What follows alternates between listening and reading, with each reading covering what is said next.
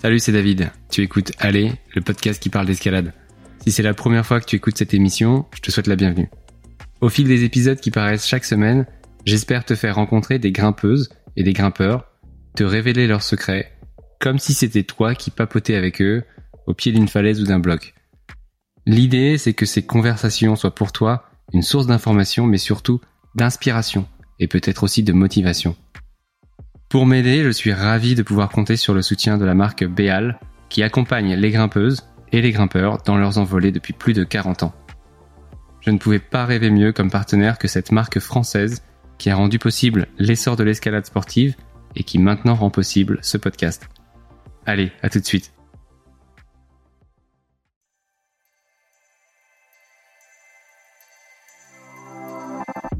Alors effectivement, mon, objectif à travers voyage, c'était euh, bah, déjà moi de me dire est-ce que c'est possible de, relever cette challenge, de dire ok, euh, j'arrive d'aller en Turquie, comment est-ce que je peux faire différemment?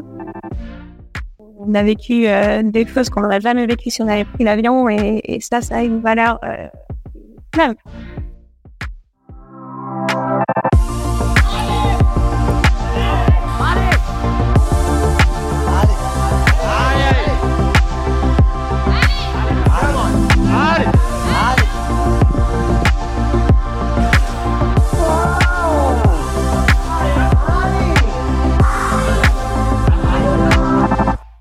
Plus d'un an, Nolwenn clippait la chaîne de Super Craquinette, un 9A+, situé à Saint-Léger du Ventoux. Ce condensé de résistance est historique à plus d'un titre. C'est sur ces prises qu'a eu lieu en 2018 le premier flash dans ce niveau par nul autre qu'Adam Ondra. C'est aussi en 2018 qu'a été lancée la fresque du climat. Rien à voir avec le mutant tchèque. Cette association française a été créée pour sensibiliser au réchauffement climatique. Nolwenn en est devenue animatrice un super pouvoir qu'elle utilise auprès des grimpeurs afin d'identifier avec eux des solutions concrètes. Dernièrement, elle a testé le train pour se rendre en Turquie, un trip aller-retour de plus de 5000 km, l'équivalent de 3 tonnes de CO2 si elle avait pris l'avion avec ses deux camarades. Ah, une dernière chose, on a eu quelques problèmes de son sur cet enregistrement, désolé d'avance, on apprend de ses erreurs et promis, on fera mieux les prochaines fois. Allez, bonne écoute.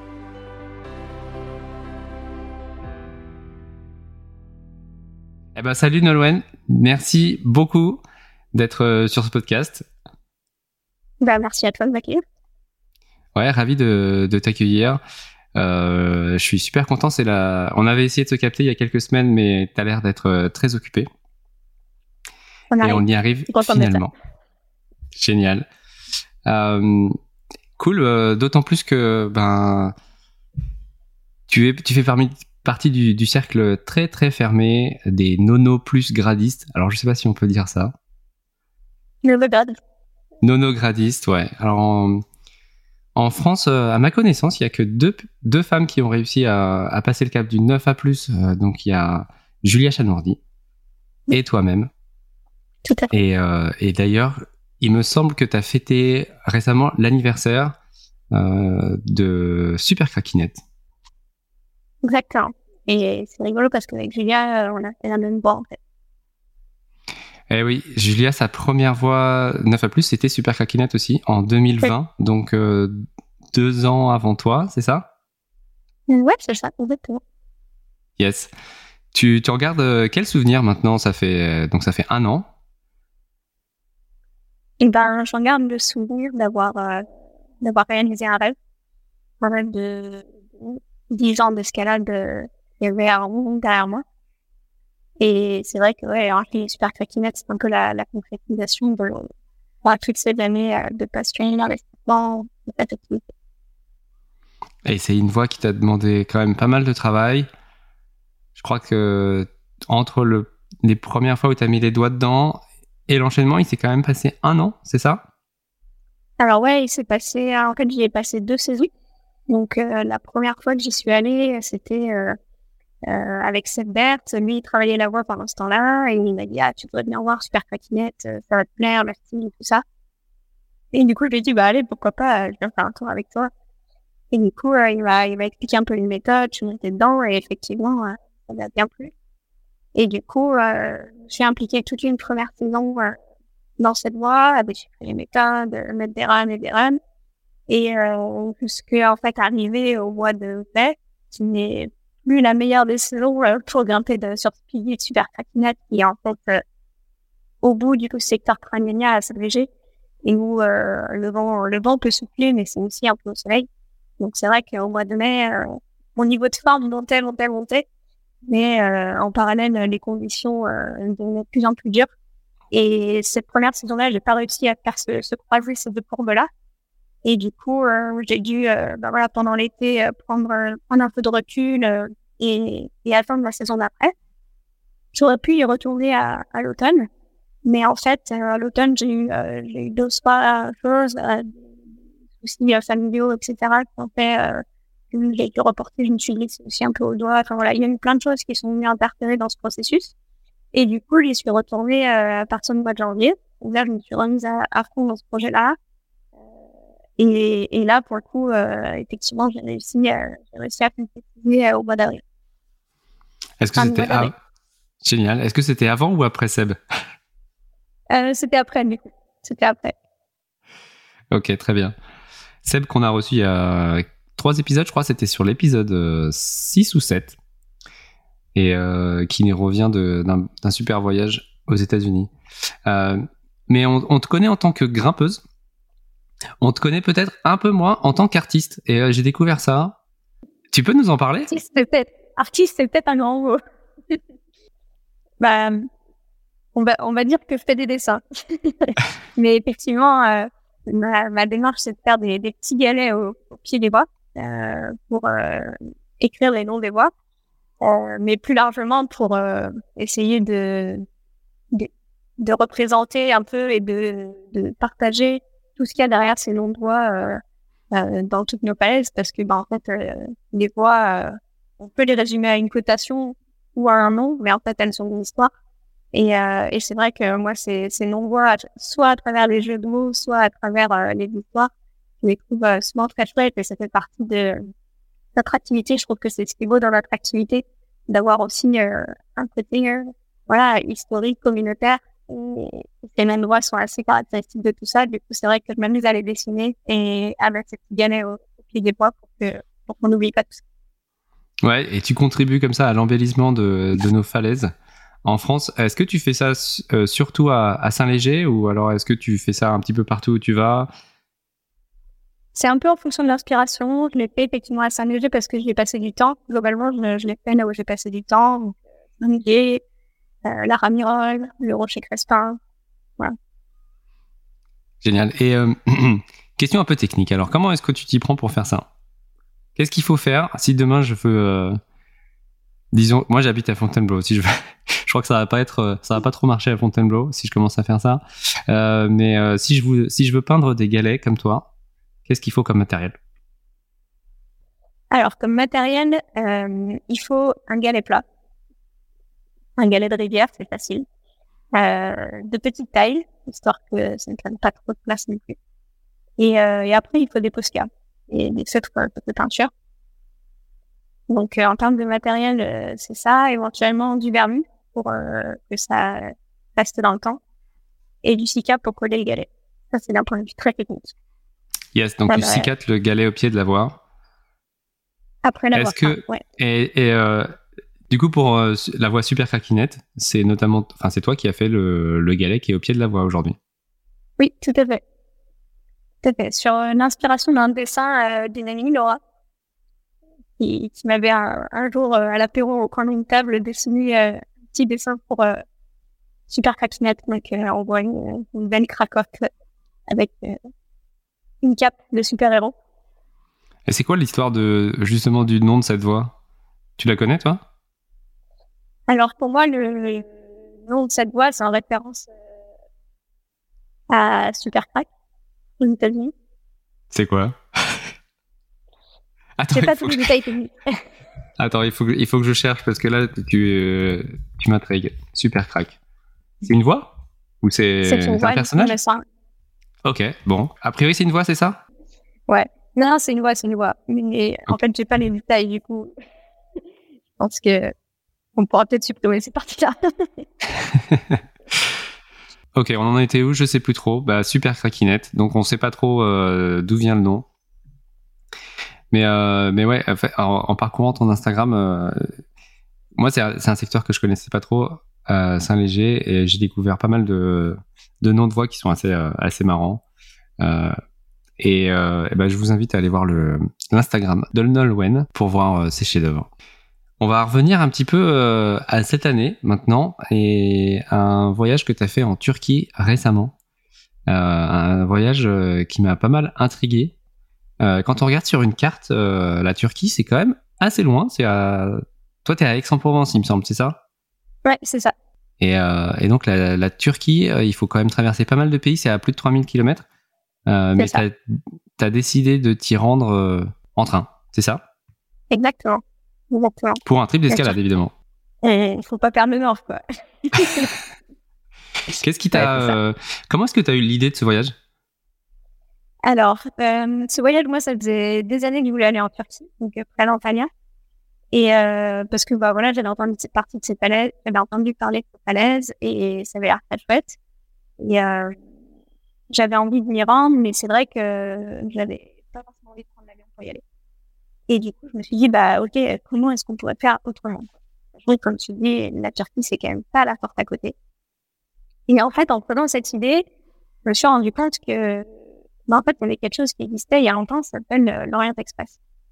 C'est un train qui avait été construit, euh, en l'occurrence, euh, pour permettre aux riches de traverser l'Europe et de se rendre bah, aux portes de l'Orient à Istanbul en train. Et en fait, à l'époque, c'était un train direct qui allait de Paris à Istanbul, traverser toute l'Europe et en trois jours, il me semble, on pouvait atteindre Istanbul.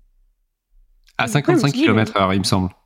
D'accord, ok. J'avais pas cette information. Mais, c'est ah, je me suis un peu renseigné sur l'Orient Express parce que j'avais un doute. En fait, je me demandais, est-ce qu'il existe toujours? Et non, il n'existe plus.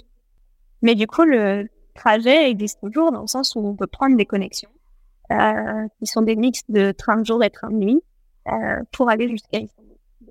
Depuis, Paris, mais nous, comme du coup, on était à Marseille, on est parti de, on est, on est à rejoindre Strasbourg.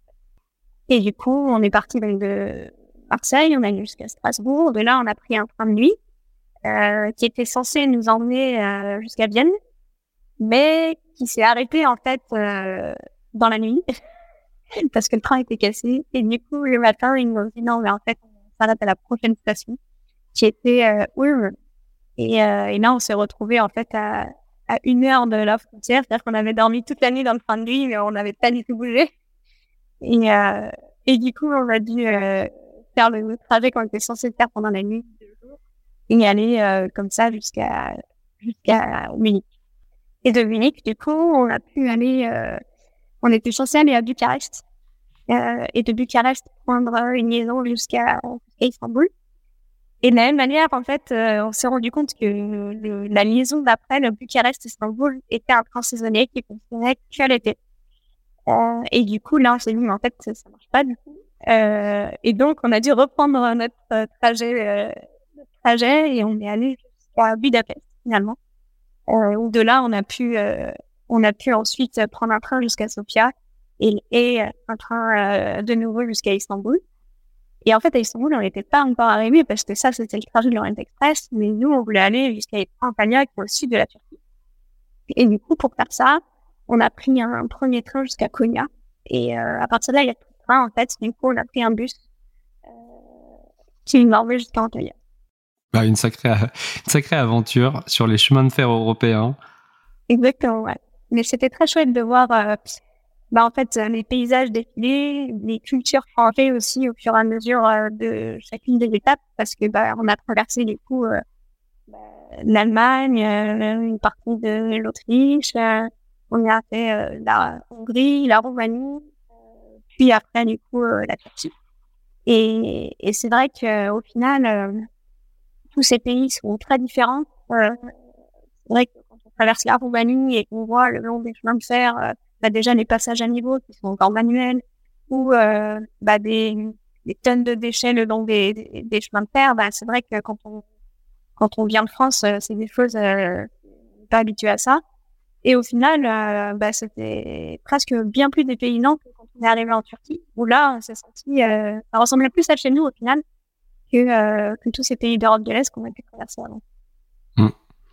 Euh, c'est une façon de faire du slow travel. Et euh, c'est vrai que quand on est dans un avion et qu'on voit les nuages par son hublot, euh, on n'a pas l'occasion de, voir tout ce que vous avez vu pendant le voyage.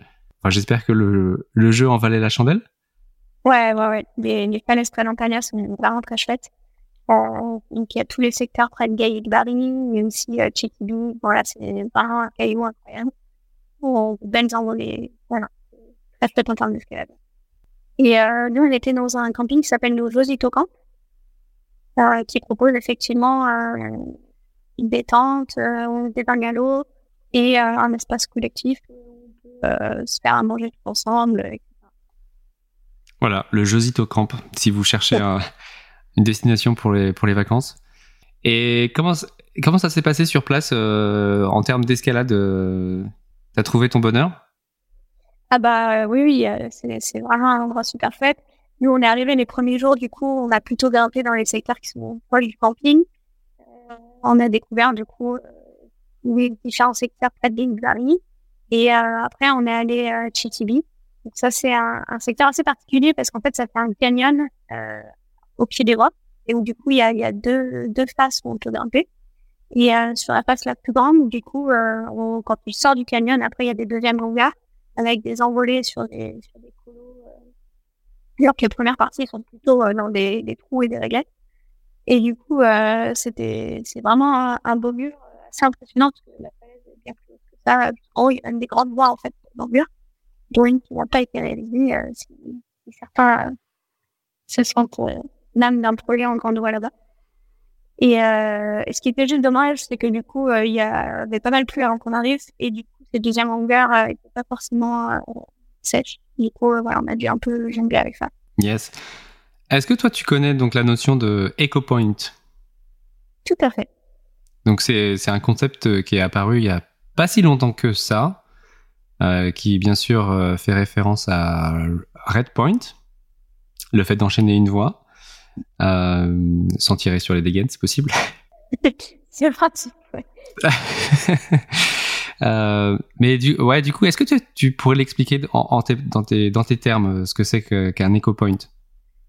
Alors, l'éco-point, pour moi, c'est le fait de repenser la performance et de se dire que euh, on va intégrer en fait la manière dont on se déplace pour faire la performance euh, dans la performance en elle-même. Donc, euh, intégrer les déplacements comme faisant partie prenante de, du résultat. Et donc, bah, par exemple, euh, le fait de ne pas prendre la voiture euh, ou en tout cas d'utiliser le moins possible les énergies possibles euh, pour réduire son impact carbone dans euh, la performance en escalade. Ouais. Donc on peut dire que ce que vous avez fait en Turquie, c'était c'était des, des eco points finalement, parce que vous avez ni pris la voiture, ni pris le train, pardon la- l'avion. Alors, on n'a pas pris l'avion, effectivement, ce qui nous a permis de, de réduire de manière assez drastique notre empreinte carbone.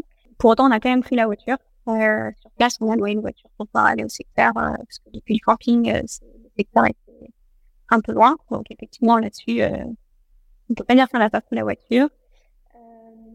Après, effectivement, c'est des démarches qui sont aussi à remettre dans, dans certaines perspectives. C'est-à-dire que, par exemple, le train, il faut savoir que le train en Europe, chez nous, en France, il est essentiellement électrique. Euh, c'est pas le cas partout en Europe. Donc voilà, il faut aussi euh, parfois être un peu vigilant sur certains, certaines choses, euh, notamment le fait que les énergies sont pas toutes les mêmes où on est en Europe, et donc euh, c'est pas si simple. C'est pas toujours si simple. Oui. Mais en tout cas, donc mais en tout cas, l'impact général restera moindre en trouvant le train qu'en trouvant l'avion. oui, donc notamment en Europe de l'Est, on a des sources d'énergie électrique qui sont très carbonées. exactement. Alors évidemment, euh, c'est important ce que tu dis. L'important c'est la démarche. Et je pense que toi, en tant qu'athlète euh, bah, reconnu dans le monde de l'escalade, tu as aussi une euh, vocation à, montrer l'exemple de ce qui, est possible pour, bah, pour, inspirer d'autres grimpeurs à repenser leur mode de, déplacement. Est-ce que tu envisageais aussi ce, voyage dans ce sens-là et est-ce que tu as communiqué dans ce, en ce sens-là?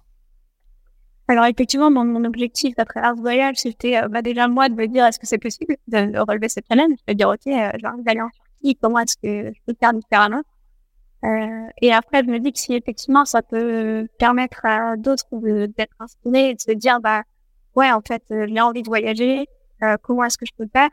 La solution, ce sera peut-être pas la même. Je pense qu'on on a tous des manières différentes de répondre à un même problème. Et je pense que c'est cette démarche importante de, de remettre en question dans notre logique de, de contrainte qui est propre à chacun. Et du coup, euh, bah, moi, la réponse a été, ouais, j'ai envie d'essayer de prendre le train pour voir ce que c'est. Peut-être que d'autres euh, se diront, euh, je préfère prendre le vélo. Et c'est très bien. Euh, compte, c'est, voilà, trouver euh, les solutions adaptées à. Mais effectivement, euh, l'objectif, c'était aussi de pouvoir diffuser ça et inspirer les gens. En termes de communication, effectivement, on a essayé de, partager ça sur les réseaux et de montrer que bah clairement en fait euh, l'aventure euh, bas carbone bah, en fait, euh, c'est pas une partie euh, à trois pattes on a vécu des choses qu'on n'aurait jamais vécues si on avait pris l'avion et, ça ça a une valeur même et c'est grâce au, au, fait de faire les choses différentes qu'on nous a vécues. Ça c'est chouette. Et et peut-être qu'il y aura d'autres d'autres manières de faire ça qui apparaîtront dans les mois qui viennent selon vous n'avez pas eu de galère pour le retour? Alors, le retour. ah. non, le, retour a été euh, un peu mouvementé, en fait. Antonin, du coup, qui était avec nous, il, a... Antonin Rod, c'est ça? Tout à fait, tout à fait. Il a été rapatrié parce qu'il a eu une hernie cervicale. Il a dû prendre l'avion pour rentrer. Euh, rapatrié en urgence. Et moi, je suis revenu un peu plus tôt que prévu, euh, une semaine plus tôt que prévu, et du coup, je suis rentrée toute seule. Et, euh, et Guillaume, euh, qui était le troisième larron de cette équipe, euh, a lui gardé ses dates initiales de voyage. Euh, mais du coup, le, retour était un peu mouvementé. Ah ouais, bon, bah, bah, c'est les, aléas de ce genre de, d'expédition. On peut dire que c'est une expédition à ce, à ce niveau-là. ok, très bien. Eh ben, euh, je vais continuer un petit peu sur euh, sur ce thème euh, de ton engagement, puisque je crois savoir que tu es aussi animatrice pour la fresque du climat. alors déjà, moi, je sais pas ce que c'est parce que ça fait très longtemps que j'ai, enfin, j'étais pas en France pendant longtemps, et donc je découvre un peu ce que c'est. Est-ce que tu peux tu peux nous expliquer toi ce que c'est que être fresqueur ou fresqueuse alors, la fresque du climat, c'est un atelier de sensibilisation au changement climatique qui euh, a été créé par euh, Cédric Regenbat, qui souhaitait en fait euh, partager avec ses étudiants les contenus des rapports des scientifiques du GIEC. Et donc, il s'est dit, en fait, mes étudiants ne lisent pas les rapports du GIEC, donc comment est-ce que je pourrais leur transmettre d'une manière qui soit plus ludique? Et donc, il a créé un jeu de cartes euh, qui euh, permet vraiment d'identifier les causes et les conséquences de chacune, chaque, chacune des étapes du changement climatique. Et donc, euh, c'est un, un, atelier qui se décompose en deux parties. La première partie, c'est vraiment euh, comprendre le mécanisme du changement climatique. Donc, avec ces cartes, on va créer une grande fresque qui part du coup des premières causes du changement climatique, donc les activités humaines, et qui déroule comme ça toutes les conséquences euh, en cascade jusqu'à euh, atteindre bah, les conséquences euh, les plus dramatiques qui sont celles sur bah, la biodiversité terrestre, la biodiversité marine et et donc, ça, c'est la, la, première partie qui est vraiment euh, théorique et scientifique. et euh, la deuxième partie va plus sur bah, quelles sont les, une sorte de grandeur des solutions à mener et euh, bah, comment est-ce que chacun peut agir au regard de tous ces problèmes. Donc cette, euh, cet atelier, il est, il est parti du principe de dire qu'il faut vraiment bien comprendre les problèmes pour pouvoir agir. Et euh, c'est comme ça que on pourra embarquer des, des millions de citoyens à, devenir acteurs de, de cette escalade. Ok, très clair. Et au, au, niveau de, de l'escalade, comment est-ce que toi, en tant que grimpeuse, tu appliques en fait cette fresque du climat? Alors, je pense qu'il faut, euh, il faut voir les, les différents prismes d'action. C'est-à-dire que je pense qu'on a des actions euh, dans notre vie tous les jours. Et là, en fait, euh, pense qu'en tant que grimpeur, notre principal impact vient de nos déplacements on part. Euh, donc, euh, repenser nos modes de déplacement, on vient d'en parler avec l'exemple de la Turquie. C'est-à-dire, pour, pour nos loisirs, pour notre pratique de la grimpe, on va amener à beaucoup déplacer comment est-ce qu'on peut réduire ses déplacements, donc partir moins loin, plus longtemps, décarboner ses déplacements et peut-être mutualiser aussi quand ils sont vraiment nécessaires. Donc par exemple avec du covoiturage, si, si on n'a pas accès à d'autres moyens de transport, alors, ça, en fait partie dans, ces logiques de réduction d'impact. Il faut toujours garder en tête le fait qu'il y aura toujours tendance à réduire au maximum notre impact, c'est le fait de refuser les choses. Donc, euh, se dire euh, quels sont les, déplacements que je peux éviter. Euh, ou en tout cas, éviter d'utiliser des énergies fossiles pour le faire. Euh, ensuite, éviter les émissions associées. Donc, ça, c'est ce que j'aime dire. C'est de se dire, pour les déplacements que je considère comme étant nécessaires pour moi, comment est-ce que je peux les décarboner? Et ensuite, euh, effectivement, euh, réduire au maximum euh, les émissions de ce qu'on conserve, donc, par exemple en mutualisant des projets. Mais il faut bien garder cet ordre de priorisation des actions pour qu'elles soient efficaces. En tout cas, sur le, les déplacements, j'ai l'impression que bah, il y a de plus en plus de, de grimpeurs qui, qui, commencent à prendre conscience euh, qu'ils peuvent se déplacer autrement qu'en avion et en voiture. On l'a vu récemment avec euh, Seb Bert, qui a pris le voilier pour, euh, pour partir aux États-Unis. On, on, le voit euh, avec Eline de Ménestrel qui prend des initiatives pour rejoindre les spots d'escalade en, en, vélo. Il y a de plus en plus aussi de grimpeurs qui euh, rejoignent les spots en vélo. Il y a le concept euh, d'EcoPoint. Donc, euh, ça va dans le bon sens, a priori. comment est-ce que toi, tu vois l'avenir de, bah, de, de l'escalade avec le fait que bah, il va falloir un petit peu être plus sobre dans, nos dans notre façon de consommer l'escalade en extérieur? Non, je, pense que l'escalade n'est qu'un pilier en fait de tout ce qu'on va devoir euh, remettre en question. Euh, et alors, effectivement, il y a cette pratique de nos loisirs, mais euh, mais en fait, c'est bien plus large. Effectivement, euh, il y a les transports, il y a aussi toute la partie en lien avec l'alimentation, qui représente une grande partie de notre empreinte carbone individuelle. Et après, il y a tout ce qui est lié à notre matériel. Donc, comment est-ce qu'on peut préparer notre vêtements, en consommer moins, une fois de plus, comment est-ce qu'on peut refuser euh, certains vêtements, euh, comment est-ce qu'on peut euh, ressemer nos chaussons, comment est-ce qu'on peut peut-être mutualiser du matériel. Il y a toute cette partie euh, consommation qu'il faut qu'on revoie.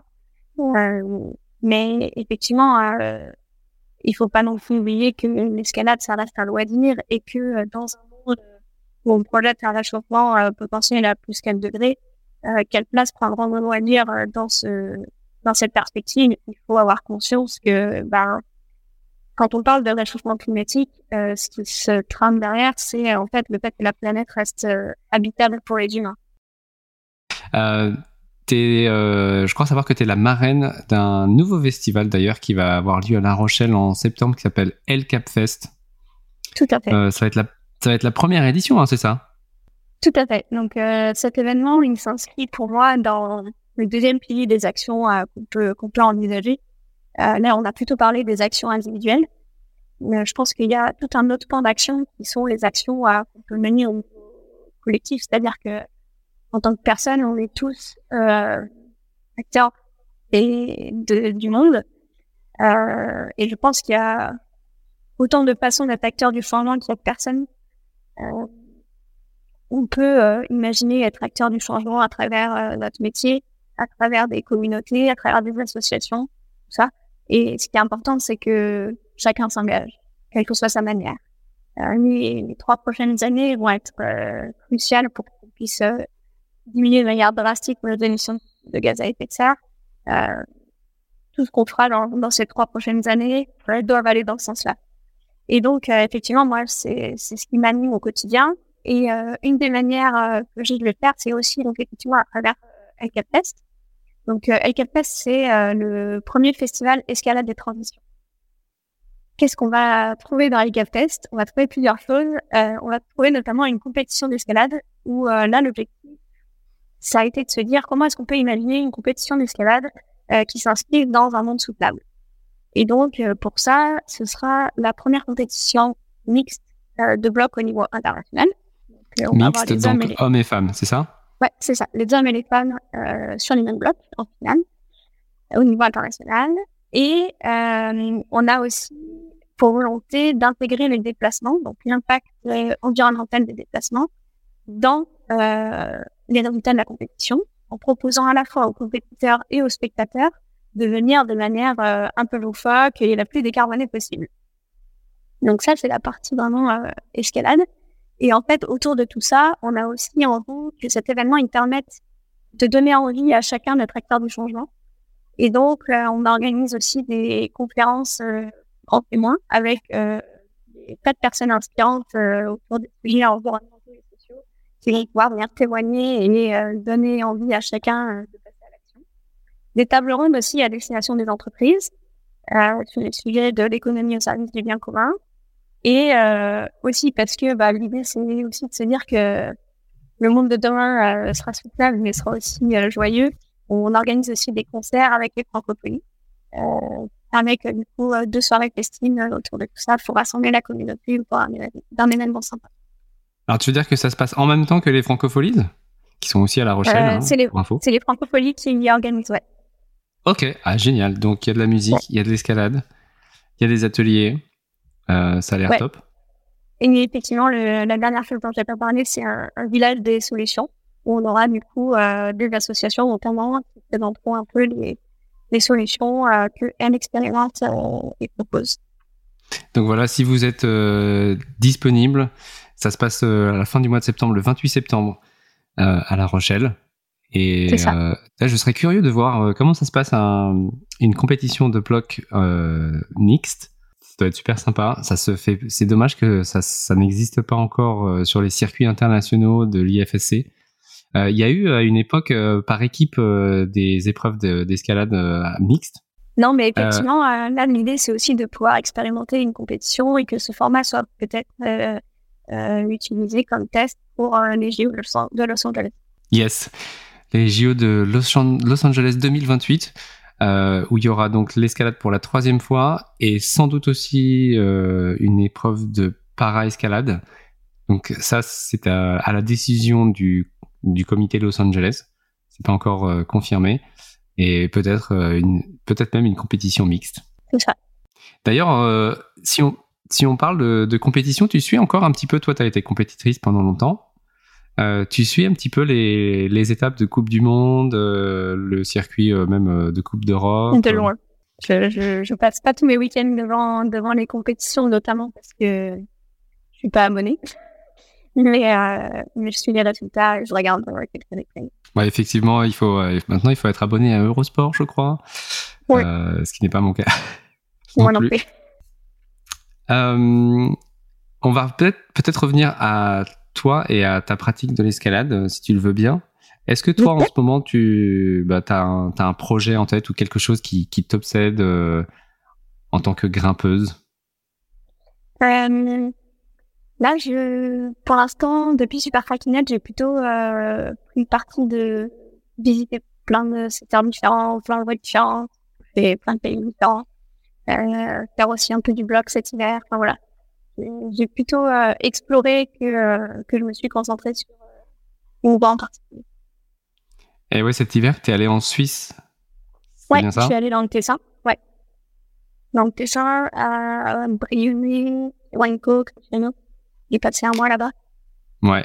Donc c'est euh, c'est la région qui est un peu devenue l'épicentre du, du bloc euh, aujourd'hui. Est-ce que tu le recommanderais euh, euh, le caillou est vraiment très chouette. C'est vraiment un, beau caillou. Euh, après, euh, en lien avec euh, ce qu'on vient de se dire justement sur les pratiques responsables, c'est vrai que ça pose pas mal de questions de voir où on va au même endroit. notamment quand on voit les blocs classiques. Moi, j'ai été deux années de dans le Tessin. Et clairement, la deuxième année, c'était vraiment fou à quel point tous les blocs classiques euh, devenaient patinés avec euh, cette couche un peu de, de graisse sur les. Euh, et ça pose vraiment la question de la surfréquentation des, des sites. Et, et aussi, euh, bah voilà, le fait de, surmédiatiser peut-être certains spots en particulier. ça, ça pose vraiment cette question-là de comment notre communauté arrive à, à se répartir sur les, sur les différents sites pour les préserver. Donc, euh, évidemment, si tu parles de, de cailloux, euh, j'ai envie de dire que c'est incroyable. Euh, pour autant, est-ce que c'est bien beau Ça lit là-bas? Ouais, donc tu as vraiment le, as vraiment vu le changement de fréquentation euh, en quelques années sur sur ces secteurs, mais c'est vrai qu'ils sont archi médiatisés, notamment par les par les athlètes de, de, très haut niveau qui, qui évoluent dans le 8C, 8C+, etc. Euh, on, on, voit toujours tous les jours passer euh, des blocs euh, du Tessin. et c'est pareil, en fait, le, le, le problème est le même à, à Fontainebleau. Hein. je sais pas si ça fait longtemps que t'es pas venu à Fontainebleau, mais les derniers week-ends de Pâques, etc. c'est c'est incroyable le monde qu'il y a. Non, c'est une vraie question. On est avec avec les JO, avec la médiatisation d'escalade, on est de plus en plus nombreux. Euh, on a une vraie, question de se dire comment est-ce que euh, on, arrive à maîtriser l'impact qu'on a sur euh, euh, la nature. Parce qu'en fait on a parlé du climat juste avant et effectivement le dérèglement climatique est un problème et une des choses environnementales qu'on connaît. Euh, c'est pas la seule et il faut pas oublier que bah en fait la biodiversité nécessite tout autant d'être préservée. Et que ça fait partie intégrante du problème et donc, euh, bah, en fait, en, tant que grimpeur et en tant que personne qui euh, très régulièrement dans les espaces naturels, comment est-ce qu'on fait en sorte aussi de, de préserver ça? Ouais. Et, euh, et d'ailleurs, il y a certaines initiatives sur des falaises en France, en tout cas à ma connaissance, de déséquipement de certains secteurs pour laisser la nature reprendre ses droits. Est-ce que toi, tu suis un petit peu ces, ces initiatives? J'en ai entendu parler, ouais. Bah moi j'en sais, j'ai pas plus d'informations si tu veux là-dessus, euh, mais c'est c'est quelque chose qui commence à se faire. Et effectivement, il y a quand on quand on grimpe en falaise, on cohabite avec euh, des espèces d'oiseaux notamment euh, qui ont besoin de de faire leur nid. Euh, et, euh, effectivement, bah, il faut leur laisser aussi euh, la place de pouvoir de pouvoir vivre. C'est ça, effectivement, c'est important de, de se dire que on n'est pas que consommateur de la nature, mais qu'on effectivement partage ces espaces. Et, et, de se poser la question de comment est-ce qu'on les partage, c'est important. Exactement. Euh, bah super, merci beaucoup euh, Nolwenn. Est-ce que tu voulais euh, ajouter quelque chose à tout ça? Euh, Non, c'est non, parfait. Eh ben super. Écoute, je vais te, je vais te laisser aller manger si t'as pas déjà mangé, puisque c'est l'heure de la pause déjeuner. Bah, merci beaucoup ou aller t'entraîner si tu vas t'entraîner, euh, ou aller grimper en falaise si tu vas grimper en falaise. Non, je vais aller m'entraîner. yes. Merci Nolwenn. Merci à toi. Bonne journée. Voilà. J'espère vraiment que cet épisode t'a plu. Si c'est le cas, partage-le avec tes potes et pense à laisser une appréciation, par exemple sur Apple Podcast. Tu peux m'envoyer un message sur Instagram, allez podcast, ou par mail, allez.podcast.gmail.com.